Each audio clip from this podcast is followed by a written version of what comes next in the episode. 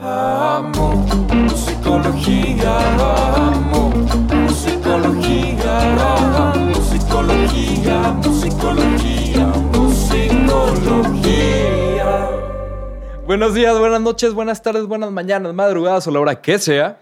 Bienvenidos. A Musicología, una semana más, un episodio más. Y hoy tenemos un episodio súper especial, un invitadazo. De hecho, el, el invitado de hoy fue al que le dedicamos nuestro primer podcast. O sea, es, es el equivalente, Gastón, a ser como la Pamela Anderson de los podcasts. O sea, nuestro Gracias. primer episodio fue para ti. Gracias. Te la dedicamos. Sí, de, de hecho, de, de hecho, ese primer episodio platicamos de la canción de Caja de Madera, que justo es parte de este álbum que, que se, viene, se viene formando poco a poco, que viene siendo Buenos Adultos. Y saca- sácame la duda, ¿Caja de Madera es el primer sencillo del álbum? ¿El segundo? El segundo. Segundo. El, el primero sí El cuenta... primer- Voy a salir de casa. Ah, Oye, ok, ¿qué- qué, esa Gastón? duda tenía. Gastón, no sé si nos estabas dando un tutorial de lo que venía, güey. Nos estabas avisando, te estabas entrenando para la cuarentena, güey, pero nos tradamos, saliste, güey. Hashtag rapero Illuminati, carnal. Yo sé Sí, cosas que carnal. los demás. Este, Oh, sí, güey. eh, y ustedes no quisieron ver por sus futuros, güey, y no ahorraron. Ya no puedo hacer nada por ustedes, güey. No, güey, no, nada más estaba hablando, nada más estaba hablando de que me gusta un chingo estar en casa valiendo madres, este, y, y pasó esto, eh, no crean, no me quieran culpar, no me quieran responsabilizar, yo estoy tan sorprendido y tan agüitado como todos, güey, este, O sea. extraño el exterior, güey, extraño el exterior, pero ¿sabes qué, güey? Con, con toda esta cuarentena también he llegado a apreciar cosas que antes daba por sentadas, güey, ahora, ahora hacer el súper es mi momento emocionante de la semana, güey. Cuando antes me súper, güey. Sí, sí. Ahora es como, wow, cuántos pasillos y tantos colores. Tantas cajas de cereal en un solo lugar, ¿no? Cada puta semana a comprar el mismo, pero, pero la opción, güey, la opción es lo que emociona, güey. Sí, claro, claro, el mercado libre. Oye, Gastón, yo tenía la duda porque, digo, te vengo siguiendo desde hace tiempo y siempre me ha gustado mucho tu música y tus raps y este estilo tan diferente que tienes. Entonces, yo tenía la duda, ¿cómo es, eh, o bueno, más bien creo que formulando mejor la pregunta, ¿de dónde dirías tú, si es que hay algún lugar que vienen tus influencias más fuertes? Porque yo cuando te escucho tus raps y todo, creo que me conecta más con raperos a lo mejor que de gringos o, de otros lados, como por ejemplo, no sé, Chance the Rapper, Mac Miller, gente así, que realmente como que no encuentro un equivalente o un de dónde en el ámbito nacional, pero no sé, a lo mejor en lo español hay algo, no sé bien de dónde pueda venir. Um, definitivamente creo que es una mezcla entre, entre rap de España y rap gringo, lo que, lo que fue, lo que yo llamaría mis influencias, güey. Hoy Ajá. por hoy, hoy por hoy, dejo claro, hoy por hoy hay mucho rap mexicano que me gusta muchísimo, me gusta mucho lo- la banda Bastón, me gusta mucho Señor Marrano, me gusta mucho Max Chinaski, eh, eh, Tino el Pingüino, Sabino, hay, hay un chingo, Logan, Sí. Hate, eh, muchísimo, hay mucho, mucho rap español, mucho rap mexicano muy bueno ahorita, pero la verdad es que cuando yo empecé a rapear, el único rap nacional que me gustaba era Control Machete y Caballeros del Planje, era, era lo único de rap nacional que, que yo escuchaba y decía, eh, órale, esto está chingón, o sea, como que otras cosas como podría ser Quinto Sol, Cártel de Santa, no, no era algo que yo consumiera, la verdad. Eh, Por otro lado, por otro lado, eh, pues, en España, todo lo que estaba pasando a principios de los 2000 es SFDK, Tote King, Rapsus Clay, Shota, Jefe de la M, todo eso era lo que yo estaba oyendo mucho. Y de Estados Unidos hay cosas que me encontré pocos años antes de yo empezar a rapear que fueron muy influenciales. Todo lo de disqueras como Rhyme Sayers y Def Jux, LP, eh, Atmosphere, Aesop Rock, Merce, todo esto también eran cosas que, que justo, que tal vez ayudaron más a, a desarrollar una, una narrativa que abarcaba otros temas más allá de lo que el, el rap más, no sé, convencional y ni siquiera convencional, güey, porque, porque cuando te hablan de un rap convencional, pura madre, güey. O sea, Public Enemy no te habla de pandillas, Ron DMC no te habla de pandillas, eh, y esos son parte de los pinches arquitectos de este género. Así que Sí. justo cuando se viene a hablar de este cliché de que el rap es, es estrictamente pandillero, cosas por el estilo, no es cierto, güey. Nada más estás viendo una faceta del rap. Sin embargo, esa fue la faceta que nos llevó a nosotros. Yo, pues, no sé, güey, empecé oyendo Cypress Hill y hasta la fecha fumo mota, güey. Entonces también no era algo que dijeras como, wow, me influenció un chingo esto, güey. Entonces, no sé. A- al final del día, yo, yo en el rap vengo a encontrar eh, la oportunidad de mezclar encontrar el instrumento para poder contar la clase de historias que quiero hacerlo dentro, dentro de una manera que me permite tanto desarrollar este lado de, de escritor, que creo que siempre he tenido, el, el hecho de querer escribir mis pensamientos, como este lado que me dio el punk rock de querer subirme a un escenario y estar saltando y poniéndole el micrófono en la cara a la gente, Sí. no sé qué, y como que mezclar estos dos mundos en el rap, güey. Eso, y, y digo, obviamente a partir de esto, bueno, hay cosas de la cultura del hip hop que he ido conociendo al estudiarla que me gustan mucho y que me apasionan mucho. Entonces, no sé, o sea, es una combinación de cosas como todo en este mundo y como todo en esta época. Sí, totalmente. Oye, Gastón, oye, nos platicabas ahorita de contar historias y de, de cómo utilizas tus palabras y escribes. Veo que hay mucha conexión con gente del stand-up, de, de tú escribirle a este, la entrada a, a uno de los programas más famosones acá con lo de la comida este, de O'Farrill y luego está la parte en donde ellos también participan en tus videos. ¿Alguna vez te ha interesado o te quisieras meter también a esto del stand-up? ¿Lo has intentado? Entre más tiempo pasa, más creo que no debo hacerlo, güey. O sea, creo firmemente que año con año soy menos chistoso, güey. Entonces, este, y, y, y no sé, creo también que creo que la necesidad inherente que yo puedo tener de, de contar historias que no rimen, la, la solvento en mis shows entre canciones. Creo Ajá. que creo que justamente esos son mis dos minutos de stand-up con los que me siento cómodo. Hay demasiada gente que ha tratado de que yo haga stand-up. eh, no he hecho stand-up per se, pero nuevamente amigos que son comediantes me han invitado como, como a colaborar en, en dinámicas y lo he disfrutado y no creo que haya salido mal. Pero, creo que el stand-up no se trata, y, ese es el gran problema que mucha gente tiene, que quieren hacer stand-up pensando por pararse en un lugar a contar algo, van a hacer reír a la gente. Y es como decir, güey, tienes que entender la dinámica y tienes que entender qué es lo que realmente hace graciosa una historia. Y esto es una disciplina, hay un trabajo detrás, y es como decir, no estoy interesado en poner el trabajo que conlleva para poder ser un buen comediante. En todo caso, los elementos que yo puedo ir viendo de la comedia, prefiero integrarlos a mi show para hacerlo más divertido Ajá. que el hecho de yo querer pararme a ser comediante. La verdad es que no, no, no es algo que. No lo veo y siento que jamás he hecho reír a nadie. Porque vaya, vamos a dejar algo claro. Yo no tengo aptitudes musicales y me dedico a la música. ¿Por qué? Pues no sé, porque trabajé lo suficiente para poder salirme con la mía dentro de este feto malogrado musical que hago. Sin embargo, ¿qué es, qué es a lo que voy con la gente? Y, es lo que le digo a mucha gente. Le digo, güey, ¿por qué Longshot funciona? Porque conecta con la gente. Eso es todo, güey. No funciona porque cante bien, no funciona porque sea el mejor escritor, no funciona porque, porque tenga la mejor imagen, todo, pero, pero algo de lo que yo hago conecta con la gente y eso es lo que me permite poder seguir haciéndolo. Eh, eh, creo que es lo mismo. O sea, creo que si me parara en un escenario a hablar, encontraría la forma de conectar con la gente. No tendría que ser el güey más chistoso, no tendría que ser Ajá. un orador motivacional, no tendría que ser varias cosas, pero encontraría la forma de conectar. Pero ya tengo mi forma de conectar que disfruto. Entonces, ¿para qué chingados le buscamos? va, va. Va, va, va. Sí. Oye, Gastón, y justo hablando de todo esto de, de la, la narración, de las letras, de todo esto, yo tenía la duda de cómo, o sea, como que escuchando tu, tu trayectoria, tus discos, todo, creo que en esto que, que se está formando, que es el Buenos Adultos, creo que está viendo como un, una evolución lírica muy interesante. ¿Tú dirías que esta evolución lírica, digo, o sea, primero que nada, ¿crees que si hay una evolución lírica que digo, pues hasta cierto punto es natural, crecemos, escribimos cosas diferentes, pero también dirías que esta evolución lírica se viene formando hacia algo, hacia un concepto, se viene formando... Este trabaste mi canal. Cre- Ah, creo, que la, No sé si ahí ya... creo que la pregunta venía de, de si la evolución había sido como un proceso planeado, eh, eh, consciente, con la intención de escribir. Desde el título nos hablas de una nueva etapa de tu vida y querías escribir diferente, o viene de, pues así empecé a contar ahora las historias y, y por acá va. Sí. No, es más bien como, o sea, es, es algo consciente, definitivamente. A mí me gusta mucho escribir en concepto.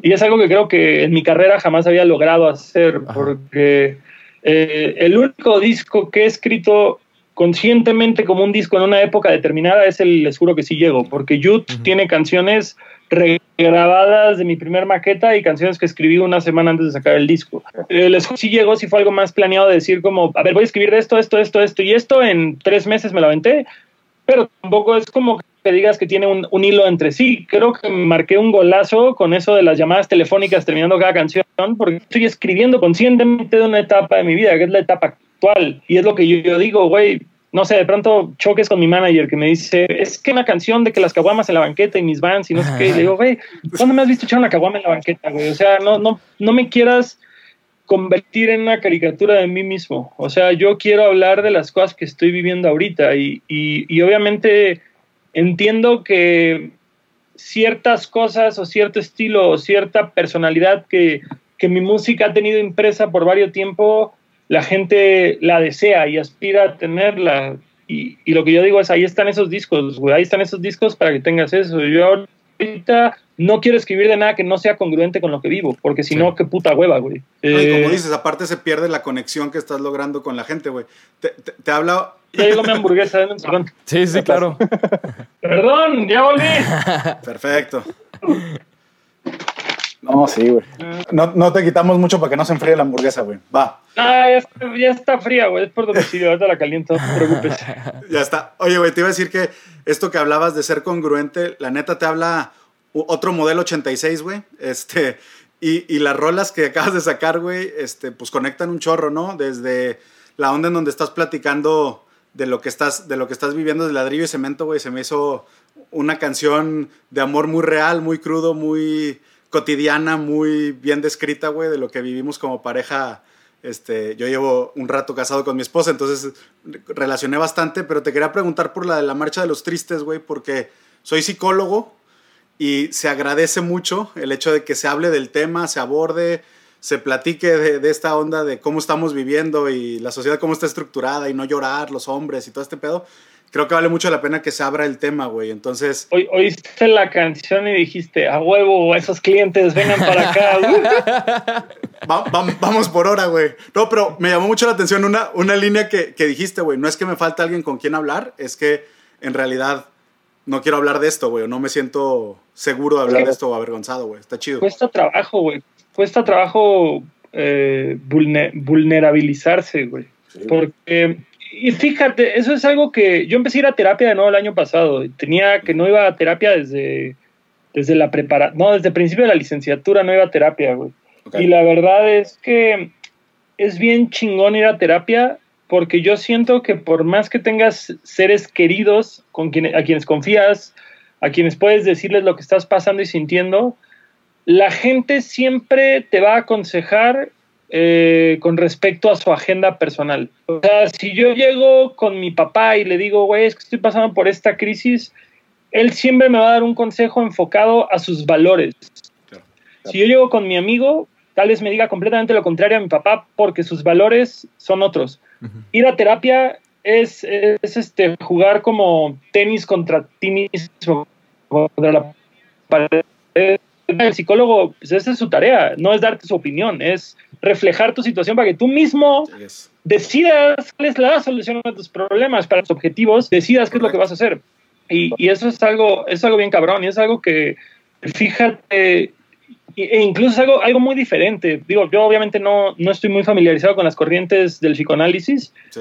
pero cuando yo iba con una terapeuta en principio de la licenciatura, era una señora que era como si estuviera platicando con mi tía, güey, haz de cuenta, güey, así súper cariñosa, súper buen pedo, me daba su opinión, de pronto me comentaba cosas de su matrimonio, de sus hijos o algo, y entonces había como, aparte de la mamá de un amigo, entonces, bueno, de un conocido, entonces como que, como que más, más tranqui, güey, más chido, más ca cariñosamente la terapia. Ahorita voy con un cabrón que, que el güey no te da, pero una opinión, o sea, no te dicen nada, nada más dices algo y te hace una pregunta y le respondes, te hace otra pregunta y así. Y me acuerdo que cuando empecé a ir con él estaba muy deprimido y de pronto de la nada, bueno, nos vemos a esta hora la próxima semana. Y yo, a ver, ¿de qué? Güey, así voy a salir a tirarme contra un coche, no puedes, no me puedes mandar así. Y- pero lo que me di cuenta es que durante toda esa terapia, yo solito me di las respuestas a mis problemas. Preguntas. Sie- siempre hay un momento en la terapia, güey, que dices algo y mientras lo estás diciendo dices, por aquí es, güey, a huevo, güey. Y- Sí. Y, es ahí cuando te das cuenta del poder de las palabras, güey, del poder de, de cómo tú mismo hablas de ti mismo. Porque cuando tú mismo haces comentarios, de, es que nada más que soy un perdedor, es que no rifo, es que mi proyecto es una mierda, es que mi trabajo es una porquería, es que tú mismo te lo empiezas a creer. Y tampoco estoy diciendo que por el hecho de que tú digas, es que soy la verga, es que soy lo mejor que le ha pasado al rap, quiere decir que sea verdad, pero al menos está reforzando un modelo positivo para con tu subconsciente. Sí. Correcto. Entonces, por ese lado, por ese lado ha sido muy, muy fructífera la terapia. Y por otro lado también, no sé, el año pasado, bueno, nos quejamos del año pasado y venga el Sí. 2020. Pero el, el 2019 fue un año muy, muy, ca- muy este, conflictivo por muchas cosas para mí. Eh, y la verdad es que no la pasé tan bien y, y ir a terapia me ha ayudado mucho. Y, y no solo en mi caso, güey, se murió el mejor amigo de mi novia, uno de mis mejores amigos entró en un cuadro psicótico de la chingada y por una semana entera no sabíamos si se iba a suicidar o no. Aparte era un cabrón que vivía en otra ciudad, entonces no podíamos estar pues, Al pues, tanto de él, güey. Entonces, no sé, esta canción creo que es tanto una mezcla de lo que yo estaba pasando como de lo que yo percibía que mis amigos estaban pasando. Así que sí fue como, como un poquito, pues una voz grupal de la experiencia de varios, güey. Y, y no sé, güey, la verdad es que estoy muy feliz con el resultado de esa canción, tanto, tanto esas veces que dices, no importa si a nadie le gusta, yo sé que acabo de hacer algo muy cabrón. O Sí, sea, y no lo digo de una forma arrogante, no digo como, soy la verga, güey, no mames, soy lo mejor que le ha pasado a la música en este país. Jódete, Alex Lora. No, nada, güey. Pero sí, creo que, creo que todos sabemos, güey, cuando, cuando dimos un paso adelante en nuestros respectivos trabajos, que dices como, órale, mi, mi, mi récord iba por acá y acabo de hacer algo acá, güey. No, sí, pusiste en palabras algo que mucha gente batalla para comprender en sí, güey, y tú lo pusiste en palabras y lo contaste para que alguien más lo pudiera entender, güey. Entonces eso, de por sí, este, vale la pena que se hable del tema y lo hiciste de una manera que, que como psicólogo te puedo decir, se agradece que se abra a hablar del tema, güey. No nada más con nosotros, güey, pero que se hable el tema en socialmente. Está- Ah, está muy huevo, chido. Oye, Gastón, yo tengo la, la duda, hablando justo ahorita como de esas veces que sientes que tu letra o que algo que hiciste en tu música como que da el paso al siguiente nivel. Ahorita, de- desde este momento, porque digo, creo que sé, sé que este tipo de respuestas como que son muy cambiantes, pero ahorita, en este momento, en el tiempo, ¿cuál es- una letra tuya o una canción tuya de la que te sientes más orgulloso? No necesariamente la mejor, ni la mejor lograda, ni la que mejor le fue, ni nada, sino como tú, como el que lo hizo, ¿cuál dirías, esta me siento bien orgulloso? Es que por decirlo, la marcha me siento orgullosísimo. La neta, bueno, los últimos tres sencillos siento Ah, que han sido home run tras home run, güey. Sí. Eh, desde, por- porque por decirlo, no voy a salir de casa, güey. La neta, yo no creo que sea una buena rola, güey. Creo que es un buen jingle. Creo que es una canción cagada, güey. Creo que es un, un meme musicalizado, no sé, güey. El video musical es majestuoso. Los Neudart se rifaron cabroncísimo con ese video. Pero, pero, por decirlo, caja de madera, cuando la hice dije, güey, esto es un rolón. Y salió y la neta pasó desapercibida, güey. O sea, como que, como que fue una rola que siento que le habló un chingo a un sector que quiso rockear de morro y no lo hizo, pero como que al grueso del público le valió madres. Eh, la marcha fue, yo creo que la rola junto, junto a Romcom, creo que han sido nuestras dos canciones más grandes. La, la trilogía sería Romcom, ya ves, la marcha. Y ladrillo y cemento creo que es muy pronto para decir su, su, este, su legado para con Sí. mi carrera, pero le ha ido bien, la verdad, ya tenido muy buena respuesta, cosas muy bonitas.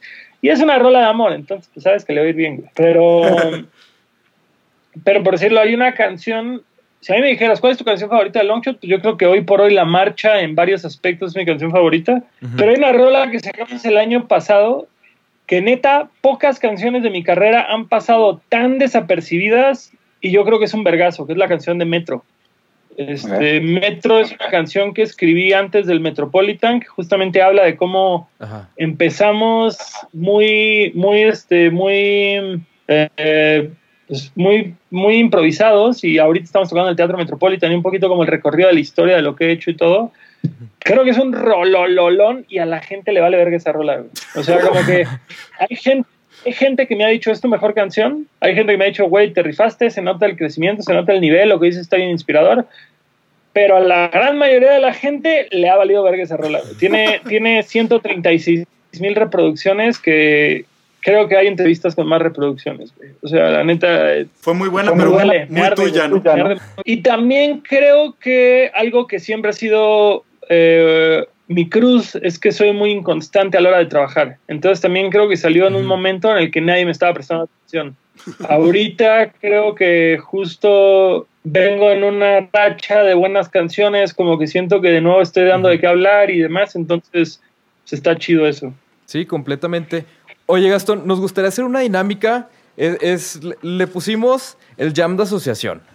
Básicamente consiste. ¿El qué? El jam de asociación. Básicamente. Va a ser una improvisación. Y aquí el punto es: nosotros te vamos a decir una palabra y tú nos vas a decir lo primero que se te venga a la mente. Y así es como Borrego va a sacar de tu mente el resto de tus sencillos y va a poderlos liquear antes de que salgan. Aunque no lo creas, güey, tengo escrito todo de lo que quiero hablar en el disco, güey. O sea, y es, y es lo que les hablaba hace un rato de, de la conceptualización. Para mí, para mí estoy tratando justamente que los discos sean procesos, güey, de, de interiorizar cosas. O sea, Ajá. para mí este tema de buenos adultos, pues, pues como le digo a todo el mundo, güey, llevo siendo adulto ya casi la mitad de mi vida, güey. Eh, pero, pero, pero al mismo tiempo estoy en ese punto en el que ya irrefutablemente soy un adulto. A los 18 años, pues eres un adulto, pero estás bien pendejo y no sabes nada. Eres un niño todavía. Para, para, la- para el derecho romano eras adulto a partir de los 25 años, güey. Eh, a los 27, pues como que es esa línea que el rock ha marcado entre el te moriste joven y fuiste leyenda o ya pasaste a ser parte del inventario. Y, y es lo que yo digo, ahorita estoy viviendo justamente este punto en el que volteo a ver, ah, no sé, voy a un show de punk y me meto a, a hacer pogo y a bailar y todo y de pronto volteo y digo, no te pases de verga, soy el más ruco. Sí, Y, y al final, y al final del día estoy súper satisfecho con la persona que soy. Eh, obviamente siempre hay como este espacio de crecimiento, todos tenemos estas cosas que no nos gustan de nosotros, eh, pero, pero al final del día es un ejercicio consciente de ir analizando diferentes campos de mi vida y decir, ok, ¿cuáles eran mis valores? ¿Cuáles son mis valores? ¿Qué valores quiero conservar? ¿Cuáles quiero dejar? ¿Hacia dónde quiero dirigir el barco? Eh, no sé, güey. Entonces, un poquito ver de dónde vengo, un poquito ver a dónde voy, un poquito aplaudirme las cosas que he logrado, perdonarme cosas que no me he podido perdonar y, y reconocer dónde estoy parado en este momento de mi vida. Y, y creo que eso es justamente eh, algo muy útil, güey, algo muy, muy, muy rico. Puedo, no sé, güey, si ahorita se me ocurre que quiero hacer una canción sobre cine de terror, puedo hacerla, no tengo que meterle este disco, güey. Creo que esa es la, la ventaja de las nuevas tecnologías, güey, que te permiten tanto jugar con los sencillos como jugar con, con los discos conceptuales, güey. Entonces, pues, Sí. justo Buenos Adultos viene de esta idea, de decir, vamos a, a, crear un concepto que digo, güey, si hoy es caja de madera y hoy es ladrillo y cemento, eh, salvo que ambos títulos contienen materiales de construcción, eso, hay- no hay una comparativa en los temas y sin embargo ambos vienen de la mano de mi crecimiento y de, y de dónde empecé y dónde estoy ahorita. Sí, y, y creo yo que ese hilo se escucha. O sea, creo que nu- nunca había pensado en el hecho de que a lo mejor no quedan tanto uno con el otro hasta que lo mencionaste ahorita, porque para mí yo como simplemente un fan escuchándolo, me gustó mucho las dos y dije, oye, todo esto me encaja todo en el concepto de buenos adultos. Todo esto me sonaba de, del mismo material, de la misma camada.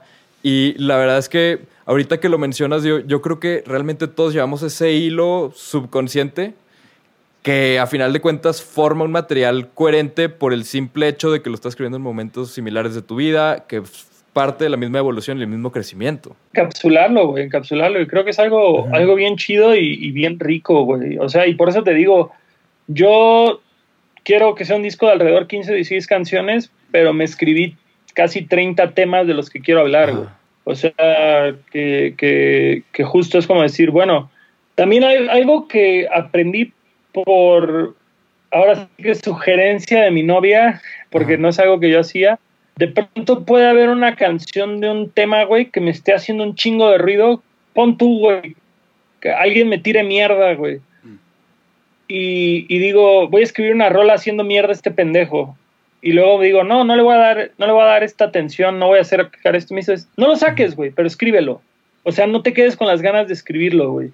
Ya de ahí tú escoges qué sale y qué no. Tú tienes, tú tienes el control de lo que se publica, pero al final del día no te prives de sacar, de utilizar todos estos sentimientos negativos y crear algo con ellos. Puede ser una rola hablando de puta, güey, no sé, güey, de todas estas cosas. O sea, porque justo no quiero tampoco yo quemarme diciendo los temas a las personas. Pero al final del día es, es que las rolas, tú decides si las sacas o no. Y, y lo mismo con este tema, güey. Yo quiero vaciar mi alma, güey. Yo quiero vaciar mi alma y decir, no me guardé nada, hablé de todo lo que quería hablar, de la forma en la que lo quería hablar.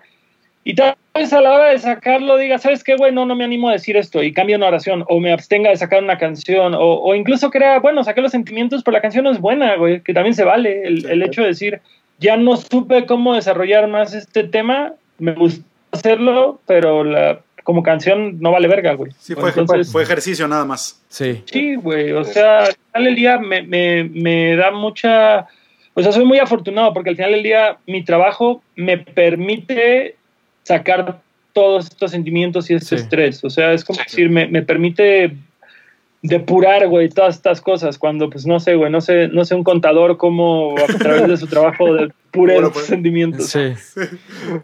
Sí, digo, y hasta cierto punto es esta parte que digo, yo nunca lo había pensado, pero se me hace muy interesante el entender que a lo mejor de cierta manera tenemos control sobre lo que publicamos, pero no sobre lo que escribimos.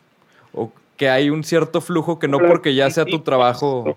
Sí, Oye, ándale, oye, mejor explicado. Dirían, dirían, eres dueño de lo que callas y esclavo de lo que dices, güey. Entonces a veces eliges de qué te esclavizas, güey, ¿no? Este, este- este- este tema no, güey. Este con ese me quedo yo. Pues venga, te damos 10 palabritas y nos dices lo primero que venga a la mente, como para conocer un poquito más de ti, Gastón. Ok. Listo, ahí va. La primera palabra es Wu-Tang Clan. Karate, mariachi, Club de los 27. arte, Ah, no sé por qué pensé en la revista Juxtapox, que es justo de arte. punk, Eh, de Clash. pisatánicos, Ah, mi hermano. Venga. Música country. Ah, fue la imagen, güey. Eh, puta, se me fue el nombre. Billy. No, no es Billy, es este. El apellido Nelson, es este. Willie Ah, Nelson. de- Willie Nelson de las trenzas. Sí. Comida. Pizza. Amigos. Pintor. Inspiración. Ah, no sé por qué pensé en una vela, güey. qué raro. Qué rara asociación. Y última, hijos. No tengo. Pensé en mis hermanos, porque todos son mi mamá. Pero, pero, pero sí, sí quiero tener hijos. Excelente. Pues te agradecemos muchísimo, Gastón. Gracias por, por concedernos este tiempo, por platicar todo. Y la verdad es que somos muy fans tuyos, nos gusta mucho lo que haces. Vamos a seguir aquí atentos a todo lo que sigas haciendo. Y te agradecemos mucho por habernos concedido este espacio. No, hombre, muchas gracias por, por contribuir eh, con su plataforma para que podamos difundir el mensaje. Lo agradezco mucho, les agradezco mucho justamente el apoyo al proyecto y, y pues ojalá nos toque vernos pronto en persona y no en camarita. Esperemos, esperemos, sí. Cuando, cuando vengas a Torreón ya sabes que te tenemos la carnita asada preparada. Güey, me urge ir a Torreón. Cómo me la paso bien siempre, pero esta pinche ciudad bella, güey. Me caga, me caga ese sentimiento de polvo en la garganta todo el tiempo, pero, pero lo pago por ir, güey. Lo pago por volver, güey. Venga, venga, acá te esperamos gracias, entonces y pues buen provechito. Buen provecho, disfruta la hamburguesa. Gracias por todo. A huevo que sí. Van a ver si no. Vamos. Ánimo. Nos Gastón, gracias.